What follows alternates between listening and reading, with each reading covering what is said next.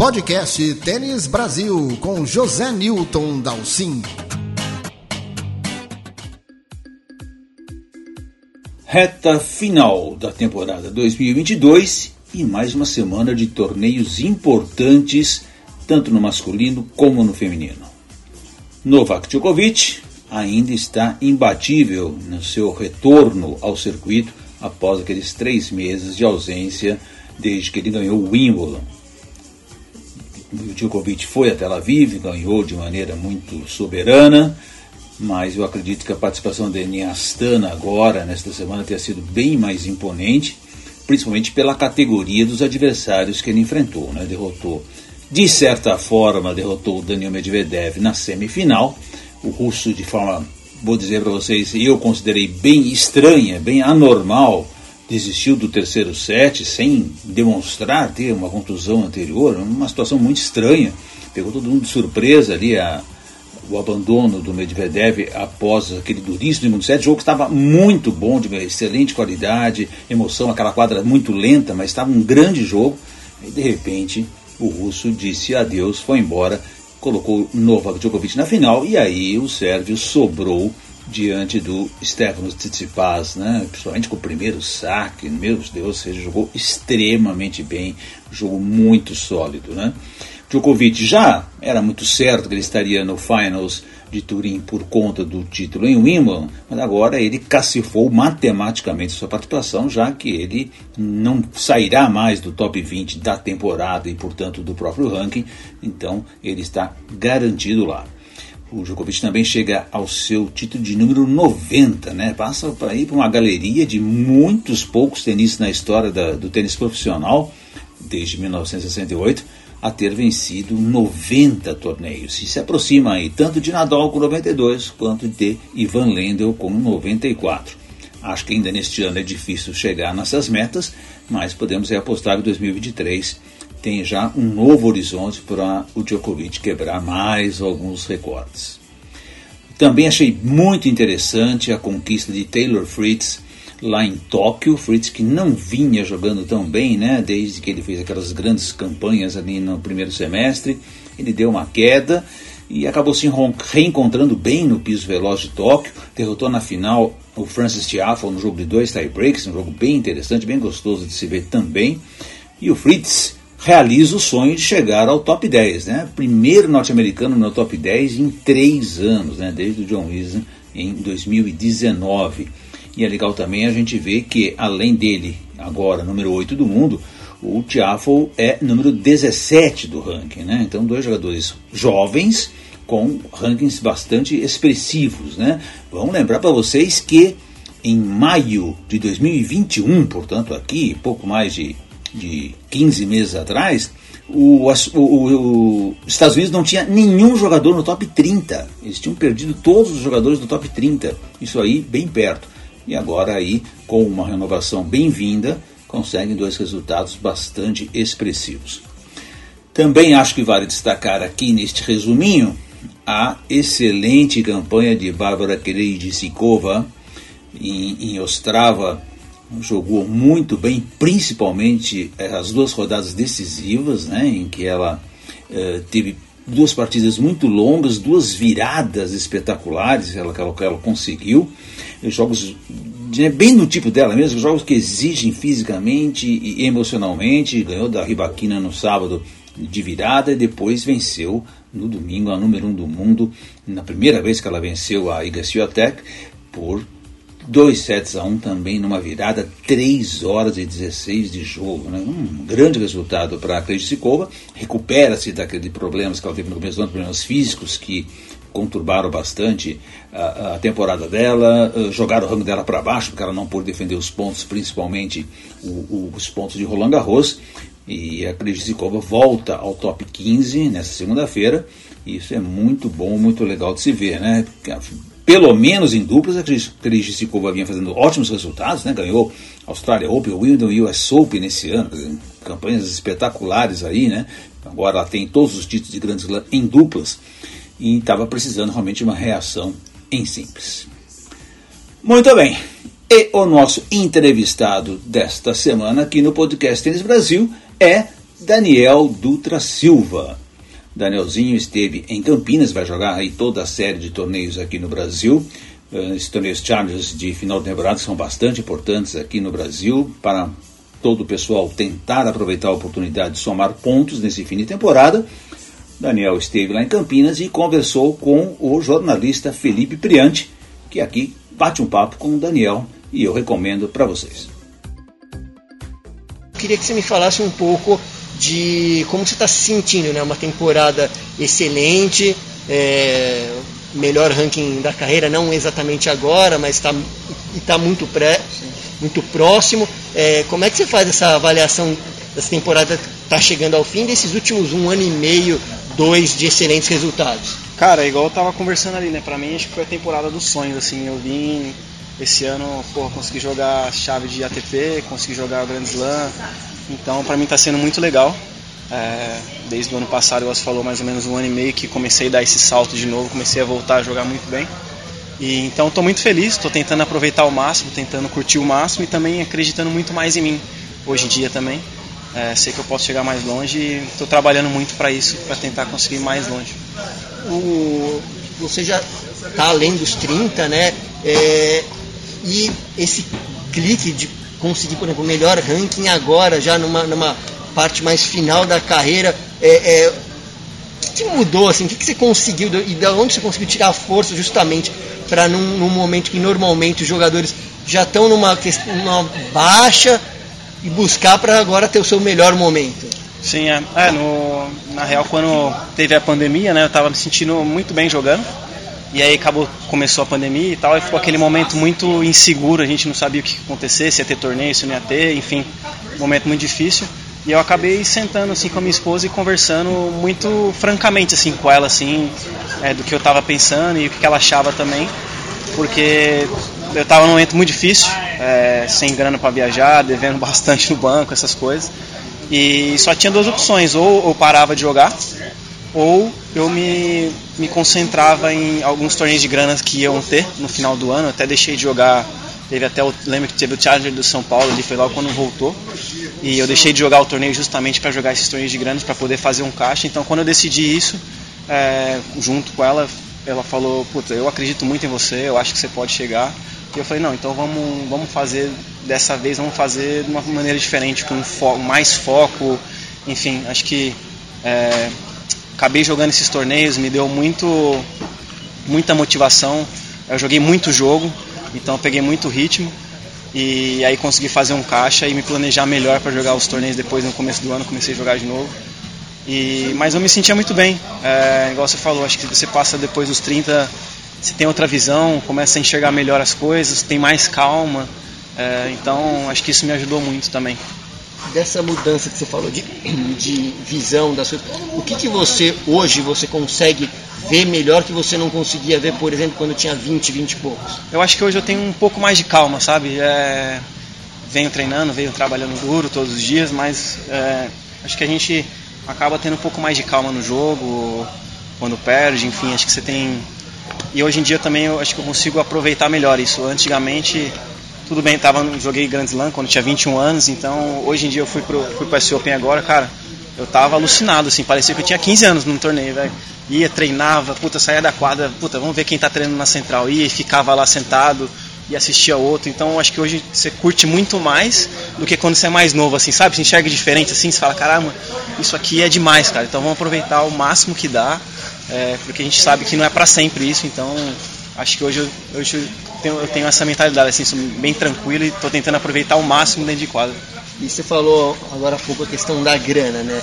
E é quase que um consenso que as pessoas até o ranking onde você está dali para baixo, que era onde você passou a maior Sim. parte da carreira, não você paga para jogar. E, e, como é que por tantos anos é, precisou, fa precisou fazer alguma coisa? Como é que você fez para sobreviver é, é, e para continuar esse sonho de continuar jogando? Sim, eu joguei muito torneio de grana que tem aqui no Brasil. Ainda bem que tá, tem esses torneios. Acho que é muito importante para a garotada jogar, para quem precisa desse dinheiro para viajar, não tem tanta condição ou não tem um patrocínio. E isso me ajudou muito. Eu jogo interclubes também na Alemanha, que também me ajuda bastante. E nesse momento até eu dei aula de tênis também. eu parei um tempo também. Durante a pandemia, você fala? Isso, também dei aula de tênis também. Então, enfim, fiz outras coisas para poder, com foco de depois tentar, igual te disse ali, de, de, de ter esse, fazer esse caixa primeiro. Eu falei, não, vamos esses 4, 5 meses, vamos focar nisso, focar no dinheiro ter esse dinheiro que depois você vai poder jogar pelo menos 4, 5 meses tranquilo, ter interclubes, enfim, aí o dinheiro vai girando, você vai conseguindo jogar mais tranquilo também, pode se planejar melhor, né?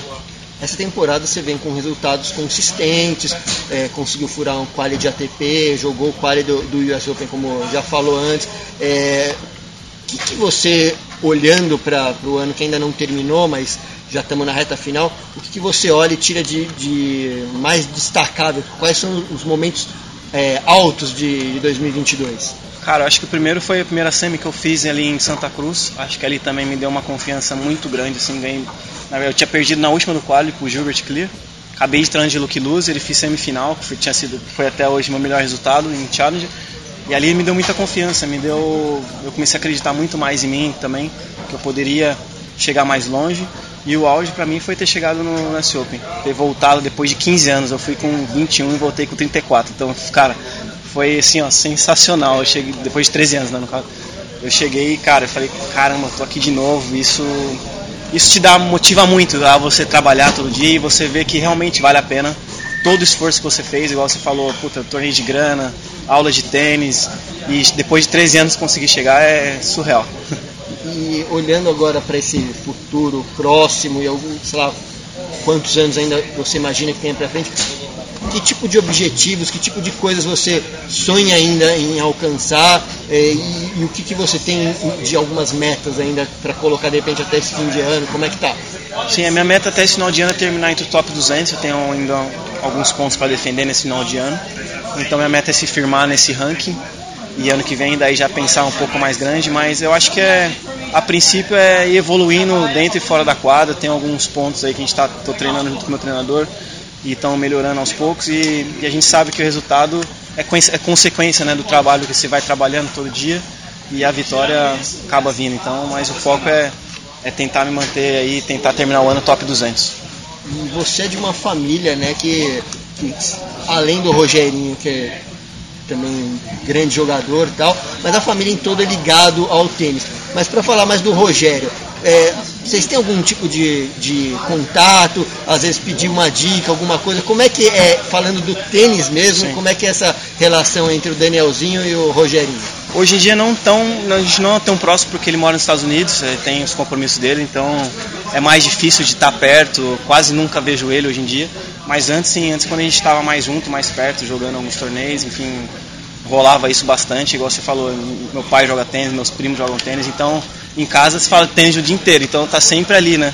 Ó, igual meu pai, às vezes ele assiste o jogo na internet, então me manda, pô, ó, o saque, toma cuidado com isso, ó, não sei o que, sempre vai dando dicas.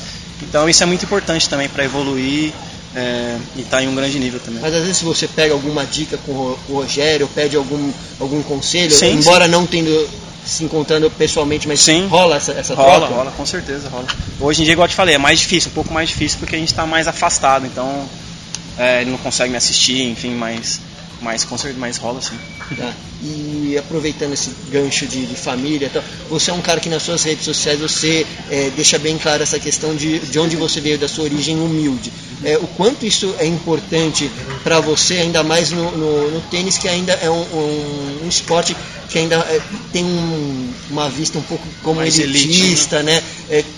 E você talvez se configurar e se afirmar como isso? Qual a importância disso? Ah, eu acho que é muito importante, principalmente para quem está assistindo, quem está vendo, que todos podem chegar. Eu acho que isso deixa mais claro que quando você quer realmente uma coisa, com aquele gosto, com aquele querer a mais. É, mas, putz, meu irmão foi 60 no mundo, tá aí. Então, isso prova que, eu te falei, que muita gente pode chegar querendo, batalhando, não é fácil é, chegar, mas batalhando e fazendo as coisas certas tem grande chance de chegar. Nessa caminhada sua, é, chegou a bater em algum momento a questão de tá difícil, vou desistir uma vez, mais de uma, como é que foi? Várias vezes, na verdade, com certeza.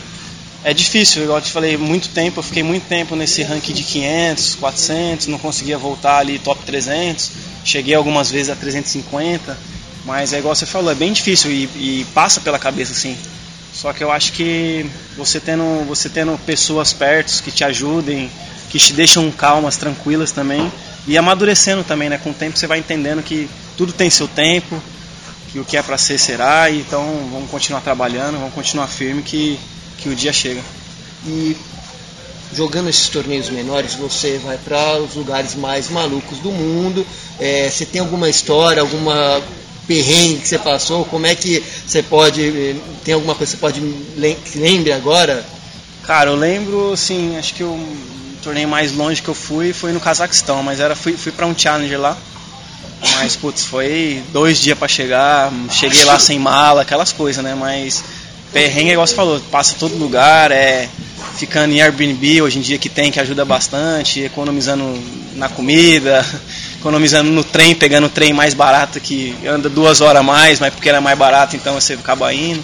Então acho que história tem bastante. Agora não consigo lembrar assim uma uma que você fala, caramba, essa mas sempre tem algumas muito perrengue. Ah, as comidas, né, imagino que sejam bem diferentes, né, de, de ah, lembrei lugares. De um, sim, eu, eu tava uma vez no, no Chile com um jogador, um menino que jogava, o Laranja, Augusto Laranja, e a gente ficou num, num hostel.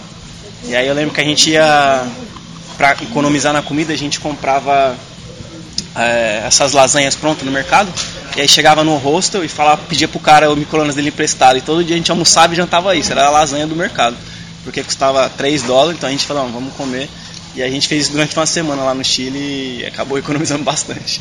Tá, e para fechar, assim, esses bons resultados, você falou que uma das ideias é terminar no, no top 200, tá ali na beirinha, né? É, que mais que olhando para a próxima temporada, olhando para frente, você tem algumas metas de um pouco de mais de, de a médio, longo prazo, não sei se é tanto, né? Mas como é que você olha para o futuro? O que você pensa para os próximos anos aí, a sua reta final de carreira? Cara, hoje em dia eu vou, tô tentando aproveitar dia a dia, igual te falei, tentando é, curtir isso aqui que a gente sabe que não é para sempre. É, eu já estou com 34 anos, mas hoje em dia eu me sinto muito bem. Eu me sinto fisicamente melhor quando era mais novo. É, e hoje em dia já tenho uma maturidade maior também, entender as coisas. Então, acho que no momento é aproveitando o momento, estou num momento muito bom na minha carreira. Então deixar isso se alongar o mais possível, é, essa energia boa e continuar trabalhando duro que eu, que eu sempre fiz. E pensando assim, já um pouco no pós-carreira, você é um cara que, como a gente falou já, na questão do social, veio de. É uma coisa que talvez você possa fazer, tipo, é uma coisa que você tem apreço, inclusive por você Sim. ter toda essa identificação, trabalhar para massificar esse esporte, trazer essa galera Sim. que não tem condição para de repente chegar e ser um, um, novo Danielzinho, ou até você ser um impulsionador de um cara que Sim. vá além? Sim, nunca, na verdade nunca parei para pensar nisso assim, mas você falando é legal, a ideia é legal. É, eu com certeza vou mexer com tênis, eu amo isso aqui, gosto muito, até quando eu parei, parei né, por um tempo assim para dar aula. É, me identifico muito de estar na quadra, de estar ali tentando ajudar, tentando fazer a pessoa melhorar. Então, com tênis, com certeza eu, eu trabalharei depois. Legal, obrigado Daniel, valeu. Valeu, muito obrigado. Este foi o podcast Tênis Brasil com José Newton Dalcin.